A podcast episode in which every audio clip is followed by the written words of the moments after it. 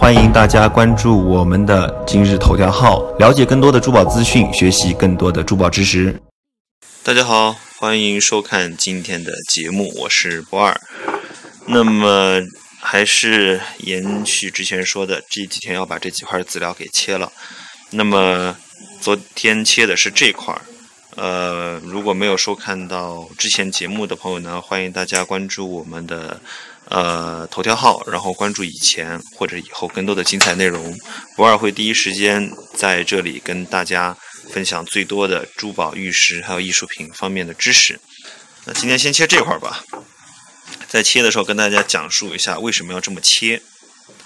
这个料子呃正面有很明显的这个黑白。交交错这个色带，但是我们从这里也看得见，它有水线，水线就是指呈现半透明或者是呃微透明，然后跟两边预制呃略微有分界的这样的线线条感，这种就称之为水线。但是这个水线还好，它不是那种就是明显半透明的这种。那么这种做完之后呢，也不会影响它的审美和美观。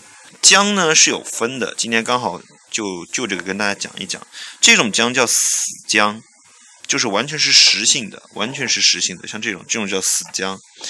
然后有一种浆，比如说像这个地方的半透明或者是微透明的这种浆，这种浆如果说比如说跟玉在一起，上玉上面稍微沾着一点，长期的盘完把玩之后就不它的浆性就会不显，它也是吃油的。那么像这样的浆呢，便被称之为活浆。浆边出好肉。啊，这个理论一般情况下都是成立的哈。有石浆旁边的肉都会比较细。那么这块儿的想法是什么呢？延续之前说的，这块料呢，因为本身这个面完整度比较好，比较好的一块好肉，那么还是可以考虑切个手镯，不一定整做，因为它的这个黑白的分色啊，各方面还没有说就是说整做一定能让它大放异彩，所以不如就是。做事呢还是可以保守一点，稳中求胜哈，稳中求胜。那么我们看一下为什么要这么切。首先呢，定位这个地方有个手镯，还是可以切个手镯。这个料的色带走的是有偏的，大家可以看到这个这个色带它是这样子斜下来，是是是斜着的，有个角度的。那么从面上看好像黑。线可以切的再过来一点，好像也是白肉，刚刚压着黑。但是如果切下去的话，那么刀面上因为它的色带是斜着走的，所以刀口上可能就会黑的就会跑出来，所以就把这根线切的线往这边放一点，这个就要放一点余量。它的色带是斜着走的。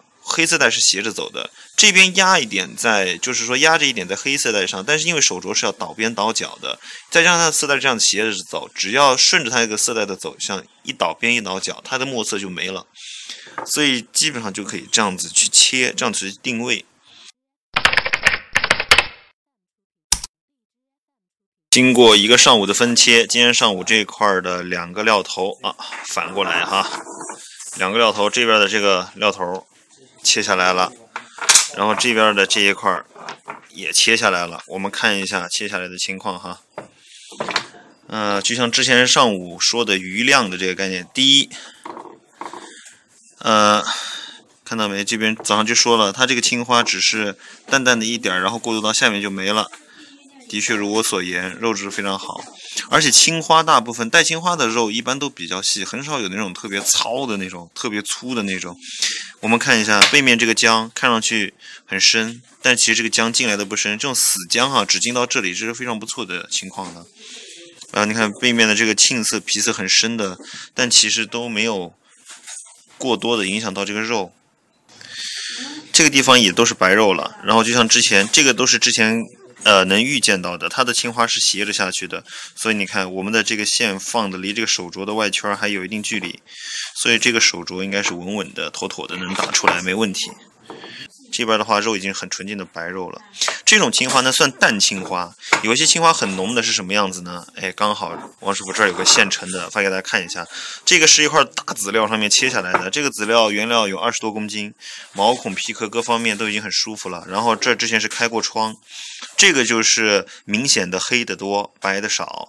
那么青花分两种，一种是白底青花，一种是黑底青花。白底青花一般这个整体色调呢会比较亮气，而且做出来质感也会比较好，就是指它的底色本身是白。白色的，然后致色矿物混入其中，然后形成了黑色。青底青花就是指本身的底子是青玉或者是青白玉，然后致色矿物混进去，然后形成的青花。青花呢，像这种是算比较啊，这种是属于淡青花。那这种就是颜色比较深的，然后黑白分明的青花。我个人也是非常喜欢这种感质感的东西，经常可以出巧色，雕山水、雕仿古都很有味道。像这块的青花其实已经浓到一定的程度了。如果把白肉的部分全部切掉，只把黑色的部分掏出来，其实这块都已经可以称得上是墨玉了，都已经可以称得上是墨玉。这几边是刀口哈，这个是油切油锯切的，大家看一下这个反光。油锯的这个锯片比金刚砂的这种锯片要粗糙的多，切出来之后能有这个油性，说明这个料子料性也是非常不错的了。这个地方有开创的地方，摸上去手感也非常好。那么这块料子呢，基本上现在就先切到这儿，然后一会儿再继续进行分切。欢迎大家关注我们的今日头条号，了解更多的珠宝资讯，学习更多的珠宝知识。